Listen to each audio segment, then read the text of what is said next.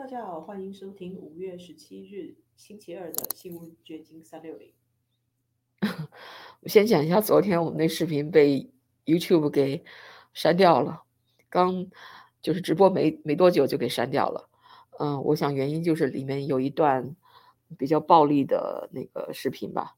嗯，因为我们引用了一段，嗯，布法罗牛那个水牛城枪击案的那个枪手，他在网上有个叫 Twitch 的网站上直播了他枪击的过程，然后我们从一个网站截取了那个那段视频，因为之前我没有完整的看那段视频，我以为那个视频已经是比较干净的了，已经没有太多暴力的情节，只是他一开始怎么开着他的车进到那个 supermarket。嗯，呃，结果放的时候，也把我吓了一跳。他就就那么开枪，然后好像是一个白人妇女，就刚从那个 supermarket 出来就中了枪了，毫无预警，毫无防备。哎呀，把我给也吓得够呛。所以呢，YouTube 把它删掉，我也没有太多的意义吧。这个当然我们都知道，这个 YouTube 有有某种 censorship，嗯，但是。有时候我觉得有一些这些含有暴力的视频，嗯，可能是需要控制一下。的确哦，这也是第一次，我觉得我被禁止或者是就是被消音是应该的。的确要在给公众看到的东西里面，尽管我们可能已经设成是那个成人才可以看，就是儿童不宜观看的这个片段，就是这样子的视频，有了做年级的分类，但其实。写新的东西还是不应该这样子无预警的暴露在所有人面前啊！就算有预警，我觉得也不不应该这样子去渲染吧，或者是让大家重复在那种很很很兴奋的状态。因为我在想，或许也有一些极端的分子，就是比如说跟这个水牛城的凶手一样的观念的人，他们会把这个当做一种嗯狂欢，或者是作为一种。他们以后要效法的对象，这种骗子的确应该要消失。对，嗯，因为我同时也看到一篇文章，这篇文章就是说，Twitch 已经把那个枪手他当时直播的视频给下架了，然后就引起了一些争论，就是该不该下架，引起了一些争论。那我觉得，要是我会同意把它下架的。这个很有趣哦，因为在。德州跟纽约州两州的法律，这个骗子该不该下架，变成一个很有争议性的问题。两州的法律不太一样。呃，对，因为如果是嗯，在德州的话，好像一这这个有一种就是违反了言论自由的那种嫌疑，在法律上。嗯，所以说这个言论自由的限度到底哪里，有时候好像也是有一种灰色地带，也是很难分得清的。嗯。因为你毕竟要考虑到大众的心理健康嘛，这个言论自由，如果你过分的自由了，嗯，但是产生的那个负面的影响也是不容忽视的。的确是这样子哦，但是如果都变成只有一言堂，比如说就是呃关于呃国家政策的贪腐啦，或者是领导人他做的一些就是不利于国家的政策这种东西，不让人家谈，去禁止。或者是有一些健康食品，它呃关于呃可以让人提高免疫力，但是你为了推动疫苗而不让大家有这方面的资讯去禁止，好像又不太对。对啊，那就是 censorship 了。你说如果是政治观点不一样，嗯嗯，那你有什么理由下架呢？它又不是暴力视频，对吧？这种跟那又又不是说违反道德的东西，这种内容有有很多的。呃，频道就是因为政治观点不同就被下架了嘛。最近我看到那个，呃，Twitter，现在 Twitter 备受瞩目，因为伊朗马斯克要收购它，但是又把这个搁置案，呃，又又是把这个收购案给搁置了，因为伊朗马斯克说，呃，他的收购只能是在他获得了就是比较准确的 SEC 的那个信息，关于这个公司的整个的情况以后，他才能够完成。那你现在他对这个公司，嗯，提供给他的信息，包括只有百分之五的这种关税的机器人 account，嗯，如果有所怀疑的话，所以他要进行进一步的调查。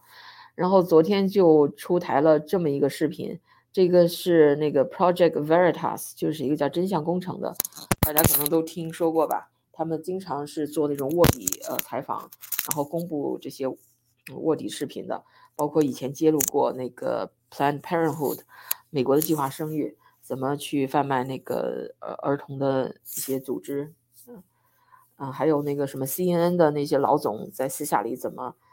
怎么教他的员工？怎么指导他们这个媒体方向之类的？然后这次他是采访了一个 Twitter 的一个呃员工，然后这个员工是这么说的。The right, not the left. Because everyone on the right wing will be like, bro, it's okay to say, just gotta tolerate it. Uh, the left will be like, no, I'm not gonna tolerate it. I need it censored, or else I'm not gonna be in impartial. So it does serve the right. It's true. There is a bias. But I don't know if the two parties can truly coexist on one platform. What do your colleagues say about it? Like, They hate it. Oh my god, I'm at least like okay with it, but some of my colleagues are like super left, left, left, left, left. what do they say? They're they're like this will be my last day if it happens. So, Has much changed since like Elon's coming out? a lot has changed. A lot has changed. We're all like worried for our jobs. Why are you guys so worried? You know, our jobs are at stake. He's like, I I don't work for Twitter don't and think Daily that I Mail. should have I think it's just like the environment. Like you, you're there, and you You become like say this calm. you don't know. We did all we could to like revolt against it. A lot of employees revolted against it, but at the end of the day, board of directors have a say, and then they acted on their best interest because they didn't want to get sued. I basically went and worked like four hours a week last quarter. Wonderful. That's just how it, how it works mm-hmm. in our company. Yeah. How would you describe communism besides Twitter? essentially like everyone gets to do whatever they want. No one really cares about like opex, uh, like capitalism don't care about numbers, but care about like how to make the business more efficient. But in Twitter, it's like mental health is everything. Like if you're not feeling it, you can take a few days off. People take months off, they'll come back But you always like like do your best at any time, and that's the culture. And 那这样 you 的 know, 工作还不 we 错 run。the business as much as possible. Capitalists would be like, you gotta generate profits or you're out. Uh, a lot of people look at survival as culture. OK，他最后就说这个公司的文化就是不喜欢那个 capitalism，不喜欢这个呃资本主义，喜欢那种共产主义的那种。 他们一周只上班四，几乎就上班四小时，你随时想请假就可以请假，大家都是非常一种很放松的状态。是这样的公司才不错啊，我觉得。但是很有趣，为什么你会觉得这样的公司像共产主义呢？共产主义难道真的是这样子的天堂吗？共产主义就是不干活儿吧？我他他那个当然这只是一个插曲了，他的重点就是说，呃，Twitter 这公司里大部分员工都是非常左派的，然后那个伊朗马斯的收购让他们呃产生了一种要要要造反的那种心理，但是一些那个管理人员呢，比如中层、上层的管理人员又嗯、呃压制他们，不要他们造反，因为你们的工作现在都难保了嘛，也，不要引起 lawsuit，不要被你搞出一些什么事情，会可能会给公司带来一些呃官司，所以就是大家都在忍着这种状态，好像。不过，呃，我看到的消息是，Elon Musk 觉得那个他们员工给的这个数据不对，他觉得这个机器人不止百分之五，他觉得大概有百分之二十这么多，所以他要收购的这个，嗯，价钱可能会有变动，然后他到底要不要入主也出现了一些不一样的声音。是啊，就是整个这个收购案，嗯，它就是揭露了 Twitter 的很多的问题，就是包括它的机器人账户有有到底有多少是个问题，然后它这个整个的企业文化是这么左，这么，呃呃，就是你想象啊，Twitter 这样的公司，你以为都是一些精英在里面工作，可能都是工作的非常勤奋，都是非非常的具有，呃，创意的那样团队，比如像 Tesla 或者是 SpaceX 呢？No，Twitter Twitter 员工按照他这个说法都是非常的那种嬉皮士的状态吧，就是那个那种呃六七十年代摇滚呃文化的那种状态，好像大家都不干活儿，就整天就是抽大麻啊什么。那这样 Twitter 自由冥想。那 Twitter 怎么怎么运作呢？难道就是呃前期他们前 CEO 他把这个基础打好，然后就让它自动运转了吗？所以可能就是因为这个，所以它呃效率低下吧，所以就就会有这么多机器人儿。然后他那个他的 algorithm 所谓的那个算法又非常的偏向那个左派，所以就压制右派的声音。所以这个已经不是按按照这个视频来说，呃以前那些右派人士就是说他们的言论在推特上被压制，大家都觉得这是一种他的心理呃心理误区或者是一种臆想。但如果真真像 Twitter 自己员工这么说的话，那就不是臆想了。那的确，它内部的文化就是这样的。因为这个调查团队，其实我还蛮相信他的，因为他之前的几次报道都让我们看到了很多就是意料之外的新闻真相，所以我觉得这一次或许也是一个 很一手的消息啊，就第一第一手去访问的这个 Twitter 的员工。而且有意思的是，采访的员工都是好像印度裔的啊。对，好像现在懂 Twitter CEO 也是印度人。我我是觉得好像就是一种族群偏见吧，好像就是先入为主，就是印度人他们就是都搞高科技的，然后就计算机很厉害，这样都搞编程的，就也符合我的这种刻板印象。是不是这个公司都被印度人占领了呀？没有种族，呃，就是没没有种族偏见，我只是讲笑话。怎么这么多印度员工？也很合理嘛。我那天看到一个数据，好像这个亚裔里面最有钱的不是牙医，这应该算什么？反正就有钱的少数族裔里面，印度裔排的挺前面的，可能是是高科技对对对，高科技硅谷那印度裔很多，华裔也很多，但是印度裔能做到像呃 Twitter CEO 那个，还有 Google 那 Alphabet 的那个 CEO 那样的高管的位置，而华人基本上就是做个中层管理，反正很少能够做到呃很高的管理层。华人不太善于做呃领导位置，就是领袖气质可能表达能力可能也差一些。华人的很聪明，因为做编程可能很聪明，但是呃一到了这种所谓所谓的 leadership 这方面就差点儿。我觉得还是有一种文化差异，就哦是华人可能讲究爱爱内涵光，那哦可能就是是一种比较内向型的性格，他就比较保守，他的确很有料，但他不会张扬显示，他跟美国这种很开放的文化刚好有一点相反，他在美国社会里面会显得很低调。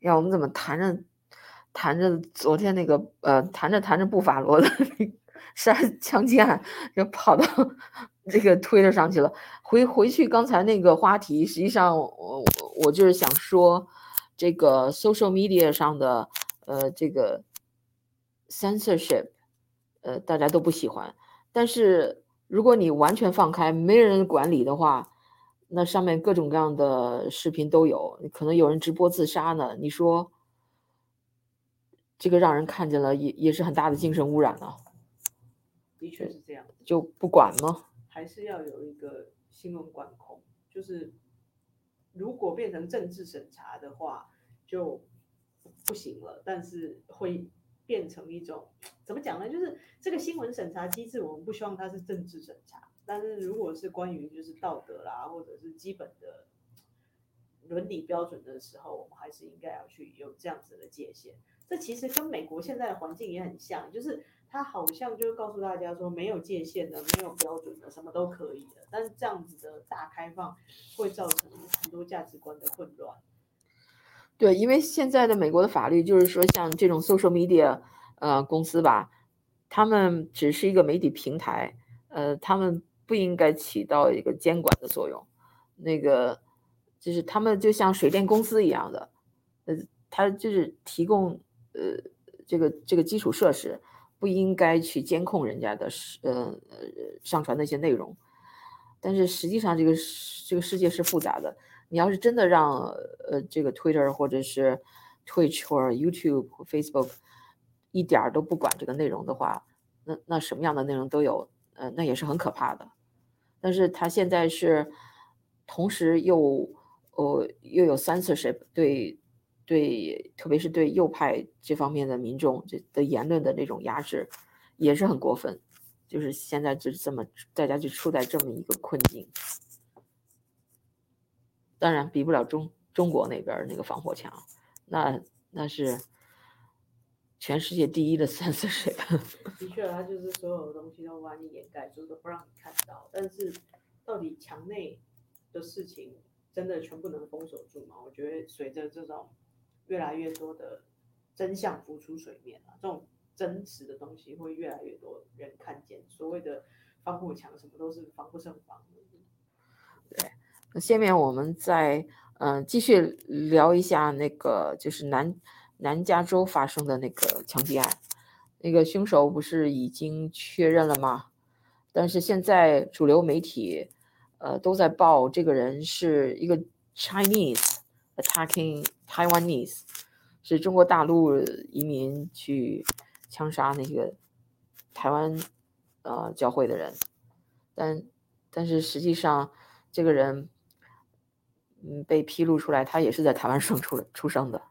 所以本质来说是一个台湾人攻击台湾人的，呃，算是族群的分裂吧，就岛内的问题。但是被上升到是呃中国来攻击台湾人，我觉得其实也没错。虽然我是一个台湾人，但我觉得这个立场有他站得住脚的地方。我先讲一下为什么 美国人可能会误会他是台湾是中国人啊，因为他是所谓的外省第二代，就是他的父辈是一九四九年跟着这个蒋介石来到台湾的这种外省人，他不属于台湾省本土出生的人。然后这些人他们在国民党执政的时候，都一直被认为是一种剥削者、殖民者，在台湾呃民主转换的过程中，的确是有很长的戒严时期，就是独裁统治、集权统治、军阀统治，这个是一个比较糟糕的年代。那随着这个民主的进步，台湾度过了这个时期。那这些外省人，他们也就背着一种 OK，你是殖民者、是侵略者的这样子的身份，所以外省人在台湾就变得很尴尬。但是他们后来为什么会变成觉得自己是中国人呢？我觉得这是最讨人厌的地方，因为他们的父辈一辈子都是在跟共产党打仗的，很多眷村的老伯伯手上都刺着杀猪拔毛。我小时候还看过，就刺青就是要杀那个朱德跟毛泽东之类的。哦我我我认得很多眷村的老伯伯，他们的孩子长大之后去跑到中国做生意，却去中国那里发展。原因很简单，因为他们在台湾没市场，他们在台湾没有共鸣，而且一住了一辈子，他在台湾出生，在台湾长大，你一直叫他外省人，他没有归属感。做了一辈子还是外人。对他人在台湾，他心还是向着大陆，因为那是他的祖国。但是呢，他又把这个祖国和和就是共产党政府又混为一谈，所以就是永远是有一个中国和中共这个区分，就是没有搞清楚大家。尤其是这种外省第二代，他就更不敏感了，他就真的是混淆的很严重。所以当美国的警察在这个人的那个车里找到一些纸纸条，说他仇恨台湾，然后他拒绝呃台湾独立，然后他不想要让台湾分裂，他觉得只有一个中国的时候，很容易就把他直称为他是一个中国人。我想这个也是大部分西方媒体整个就误会他是一个中国人的原因。对，而且他是加入了一个叫什么呃统一促进统一的一个什么组织和平促进统一会。哦，和平就促促统会，简称促统会。对，那那个是一个纯粹的蓝营的组织呢，还是有所谓的中共的那种统一战线的味道啊？我个人觉得统一战线味道挺浓厚的，虽然我个人也没有加入过那个团体，也没参加过他们的活动啦，但我知道，呃，在中国大陆，他们会每一年花很多钱来跟台湾的商会啊，跟台湾的社团做所谓的交流，然后就花很多钱请他们去大陆吃好的啊，喝好的、啊。其实现在也对美国人做这一套了，就是邀请他们去那里参访，然后这个促进统一会不会安安排招待他们去玩？所以你说这个东西有没有红色渗透？绝对有。那你说它是蓝营发自内内内部的一个台湾组织嘛？它又好像是。对，然后这个民进党的立委林静怡称，郑文伟的确是中国和平统一促进会，呃，二零一九年拉斯维加斯分会成立时的理事。那这个基本上，呃，也不会有什么太多的出入吧？对，就台湾的媒体其实对他做了更多的调查，就大起底了解一下这个人为什么会在美国杀人行凶这样子。嗯就是他曾经在台湾当过很多年的教授，他是一个退休的教授，然后当初是为了子女的教育来到美国，然后在美国曾经当过包租公，他在 Las Vegas 有十二套房子在出租，可是因为不小心，也不是不小心啊，就是他运气不好，遇到了一个很糟糕的房客，然后房客不止抢劫他，还就是呃暴力攻击，导致他一个耳朵失聪。然后从此之后，他就性情大变，用枪自重，卖掉所有的房子，住到车里。对，所以他这个问题不光是有促统会的这个呃统统一战线中共后边的那个阴影，他还有精神问题，这就跟那个呃布法罗的那叫水牛城的那个枪手有一个共同点，就是他们都被发现有精神问题。那个十八岁的男孩，呃也有报道说他是有精神问题。的确哦，就是他们这种精神比较敏感、脆弱的人，然后好像跟家人比较疏离。就是这个周文伟，他的妻子一直住在大陆，然后小孩也是在台湾。哦，他的妻子一直住在台湾，sorry，更正，不是在大陆，他嗯妻子跟孩子都一直在台湾，所以就一直跟他长期分居，导致他就是就变成一个像流浪汉的状态。然后那个水牛城的青年十八岁而已啊，他可能跟家里也不太沟通，所以当他出了状况的时候，周边都没有人可以去疏导或了解他精神出了问题。对，然后那个，但是呢，呃，所有的几乎所有的 英文媒体、主流媒体，呃，无论是主流媒体保守派还是左派，都在说是一个 Chinese attacking the Taiwanese。他们为什么就就这么咬定他是一个 Chinese 呢？啊、有一种解释是因为，呃，当时就是在多少年前，台湾的那个护照就是写的 Republic of China，这是台湾正式的中华民国的正式的名字。它和那个对和中共的那个呃国家名字 People's Republic of China 只有一字之差，然后那美国人分辨不出来，就一看哦就是 China，就以为他就是中国人。还有可能，如果他有一些细节的话，他的籍贯可能会是湖南，还不是台湾省。那如果是湖南，就更觉得他是中国人。对啊，你像这种外省人，他他还是以他的老家作为他的老家，还是以中国那个那个他父辈的地方作为他的老家，所以那人家就更觉得他是中国人了。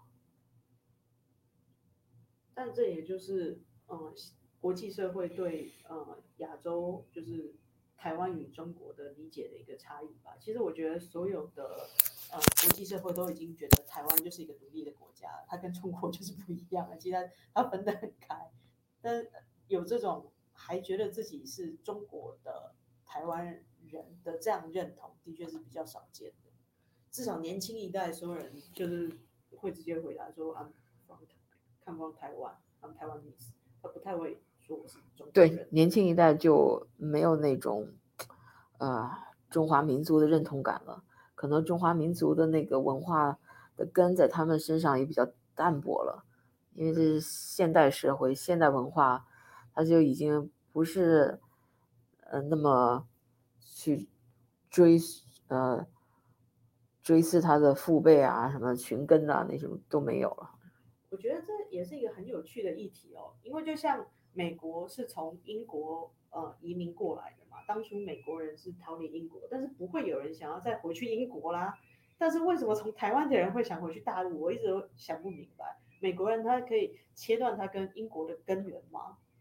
不再去追寻那个他们本来的那个生活地或者是文化流源流传。美国建立了自己的美国文化。是是啊，台湾也建立台湾的文化了。那，台湾这才到第几代呀？美国已经是二三百年的历史了，这个过程那早就不知道多少代了，演变到现在已经他们就是自认为是美国人，不会再觉得是英国人了。但是像这种台湾的第二代移民，所谓的啊，如果他们的父辈从大陆逃到台湾，那是第一代移民的话，那像他这样出生在台湾的这个周文伟，那就是第二代移民。那他对他原来那个故土，他父辈的故土，还有这种思乡之情，还是可以理解的。但是如果他的儿女、他的下一代、他的下一代的再下一代，恐怕就没有这种感情了。嗯，我相信是这样。随着时间的推移，这种东西会越来越淡薄。对，那到时候就像一个树枝儿，它分叉了以后就会长得越来越远，两个是两个枝杈就会分开的越来越远，就是会会 grow apart，你就不会再觉得台湾好像是中国人或者是中国的一部分，他可能会就会觉得自己就是台湾人。但他这个整个案发的动机虽然说是政治仇恨，但为什么挑在这个时间点？我觉得也很奇怪。最近也没有什么台湾被中共威胁啊，或者是中共的飞机穿越台湾海峡的事情，到底什么让他触发他去攻击这个教会？我们呃可以跟大家分享一下，这个教会是台湾的基督教长老教会，然后这个长老教会是用台语在传福音，就是讲圣经的故事。然后据我个人所知，他们最有名的教友就是李登辉，台独教父。所以这个台湾的长老教会其实也就是绿营的大本营吧。哦，是啊，为什么选这个时机？是不是因为跟上周末的那个那个 Pink Moon 有问有关联呢？上周末又是一个什么？不是雪月亮啊，是粉月亮，也是一个天象奇观吧？嗯，不知道谁有空去观察过。我看到有有朋朋友照过那些照片，那个月亮的确跟平时不太一样，是那种粉红色的。是不是因为这个这个月亮的缘故，引起这些人精神更不正常，更发生异常，然后就作案了？这个 不无可能，这种天象的变化，然后去刺激到他什么，我们真的不知道。因为在我看来，他就是魔性大发，他不是随机的去。无预警的扫射，他当时已经用铁链把整个教会的门锁起来，然后带着呃两把手枪，然后十五个弹匣，此外还准备了爆裂物，他准备要炸教堂的，是要玉石俱焚，同归于尽。那跟那个水牛城的那个十八岁男孩也也差不多，他也是已经筹备了几个月了，然后还有一个宣言，然后。所以应该都是预谋好的，不是说，呃，就是 spur of the moment，就是忽然发疯的那种。他不是，他已经发发疯了好好几个月了，至少。就是你想想看，他准备的周期这么长，如果有一个人可以发现到或者阻止他，让他改变他的那个想法的话，就不会发生这样的惨案。对。不过在台湾这个教堂里面，我觉得。最感人的一点是这些老太太、老先生，因为他是在一个退休的老人村，住在里面要五十五岁以上，所以在住在那周边的人年纪都挺大的。据说那个参加教会的三十几个人里面，大部分平均年龄都是八九十岁，但他们竟然有办法可以制服这个歹徒。虽然这个歹徒也是六十八岁的老人了，对，他是八十几岁制服六十几岁，听起来还是 amazing 啊。嗯，是。我们看到当时呃制服的那个照片嘛，的确就是一些老人家，然后他们很机警的用这个电线去把它捆绑起来，然后好像也是蛮惊险的。这个过程就是还好这些老人家临危不乱这样子。对，那个特别是那个叫什么郑医生吧，嗯，首先中枪中了三枪，他是试图要去制止这个这个这个这个周周文伟。呃，英勇牺牲了，为大家，呃，大家警方那个呈现的那个，呃，警长都都说他是英雄。的确哦，这个真的虽然很不幸，但是因为他的牺牲，然后让伤亡减到最低，然后因为射发射完的子弹在换弹匣的那个时候，才有空档可以把他打晕制服他，就是还好有他出来抵抗，要不然那些人就是束手就擒。对，所以，哎呀，非常给我们华人其实树立一个很好的榜样吧。另外，我看到一个今天看到的消息，就是美国对东航那个事故已经出了初步的调查报告。对，其实不太意外，就是美国这边的团队，然后破解了那个 hackers 的数据之后，得出来的结论是说，当时驾驶是有人操控让它垂直降落的飞机，应该是。在有人控制下的自杀式坠坠毁。对，他说就是舱内有人推动这个飞机进入垂直下降的状态，也跟我们以前采访的那个那位华人飞行员 Sky 的说法差不多。的确哦，就是从他们专业机师的这个推论来看，就算引擎故障啊，或者是发生任何外力的问题，都不会是这样垂直。唯一的可能就是驾驶室有人这样压那个所谓的飞机的操控杆吧。对，那个《华尔街日报》的报道就是说，通过对受损飞机数据记录器中提取的信息等进行分析，哇，这这一连串的形容啊，还是对受损飞行还留有余地啊。嗯 然后这架飞机当时按照驾驶舱内某人的指示行驶，也就是说，驾驶舱内可能有有人故意在撞毁这样这架飞机。但有趣的是，中国没有提出任何的数据，或者对这样子的调查结果发表任何声明。就中国明明 是主要的调查者，但他们没有出具任何的报告，或者是对这个案子再做任何的说明。对，可能嗯、时间还早吧，嗯，过两天他就会有声明了，又是诬陷的，没有这种事是事故哈，whatever。这要怎么诬陷呢？我们不晓得。其实之前我们也有查过，这飞机上的名单里面可能有一些重要的人是被被暗杀，或者是一个怎么样的攻击。但是随着这个，嗯，是驾驶舱里面有人操纵这个可能性，我我不你觉得是越来越高还是越来越低啊？随着这样子的调查结果。是有助于我们去理解到底为什么坠机吗？到底是飞机师他个人恩怨不满意公司，或者是说呃有其他人想要暗杀某个乘客，到底是怎么回事？就是这就很难去追踪了，因为这些都是在中国那方面掌握的信息，美国只能是根据这个黑匣子的呃资料得出这样的初步的结论，但是具体这个人的家庭背景，他的他的那个公司的工作状况，这个都是公司那边的人最清楚。那那是在中共的掌控下，他如果不想释放这样的信息，那我们也就不得而知了。之前就是在一些呃媒体上面也有曝光说有一个死亡名单叫做芳芳，那他就是这里的南加州这边的一个怎么讲华裔间谍吧，美女间谍，然后跟这边的呃一些政客有有关系有关联。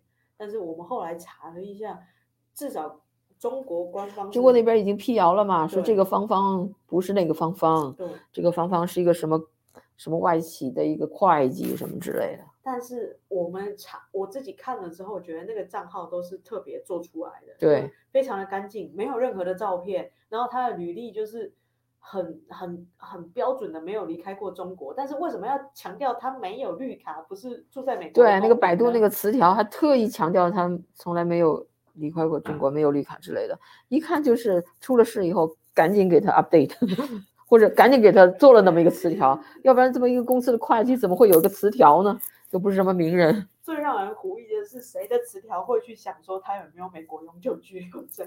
就是此地无银三百两，做的有点过分了。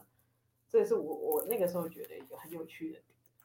对，另外给大家看一个有趣的视频吧，就是今天你知道有一国会在有一个什么样的听证会吗？哦，优优福，对第一次讲，对，有一个 U I U F O 的听证会，呃，你知道是谁在主持吗这个我不知道？Adam Schiff，那个反反川急先锋，为什么是 他在主持啊？选他的原因是他是是某个委员会的主席吧？那个是好像是监什么监督委员会，哎，忘了，反正就是可能跟这个呃呃监管这个军方呃可能有关吧。因为这个这个听证会的呃起因就是因为有报道说美国的军方让一些退伍军人。呃，就是目睹了 UFO 现象的退伍军人要晋升，你不要跟外界说这些东西。因为一般观众的期待就是希望说，在这个听证会可以看到很多优福的照片啊，外星人跟中国不是跟中国，跟这个世界的接触，跟我们地球的接触，但是好像听证会里面没有这些内容。啊，这这真的敏有敏感的内容，可能他都不会被爆出来。然后，但是有这么一个照片，呃，被爆出来了，可以给大家放一下这个视频。very carefully. And my conclusion of course, it's a door. Come on. They're telling us that this is some kind of a natural formation. BS. This is not a natural formation. Look, doorway cut out probably by laser, high technology, extraterrestrial. Cut the stone. There are stairs going down there. This is incredible. And today, 这 of 个好 course, 像是个 Congress UFO and 博物馆的一个 the 人，whole 他在 UFO 讲的就是 community 呃 is going to learn NASA 的 something 一个 really 照片，这个 fascinating 照片 and 显示 interesting, 在火 something 星 that I 上有这 believed 么一 in 个门 for 一样，decades. 一看就好 I 像 had 不 an 是这样形 encounter 成 when 的 I was five years old. What's a big deal? Of course, extraterrestrials exist. OK，因为，嗯，这个用照片可能显示的更清楚一点儿，给大家看一下这个照片。你看这个照片是不是显得像一个门呢？对啊，好像就是要进去的一个大门。对，据说这是火星上的一个 类似外星人的建筑。但是你知道，我不好意思，我老是有就是阴谋论的想法，会不会这个不是在火星上的照片呢？就是像很多《星际大战》好莱坞那些片子拍的，就跑到我们南加州的一些沙漠、荒漠里面去拍，拍起来就像在火星上了。呃，如果是在那个地方拍的呢？我已经有人来辟谣了。嗯，这个这个有一个叫什么啊？呃，大家称呃就是他们就称这个说是人工痕迹的门是那种 conspiracy theories，然后那个说这个是一个 naturally occurring fracture，就是还是一个天然形成的那么一个结构，然后可以在火星和地球上到处都有。啊，这个是一个在曾经在 NASA 的 Curiosity mission 一个 Curiosity 呃飞行器到火星探测的这个项目的团队的一个人这么说的，所以就是每出现一个关于 UFO 的阴谋论，就会有人出来辟谣，基本上就这样。OK，那我们今天就聊到这儿吧，好的，拜拜。拜拜。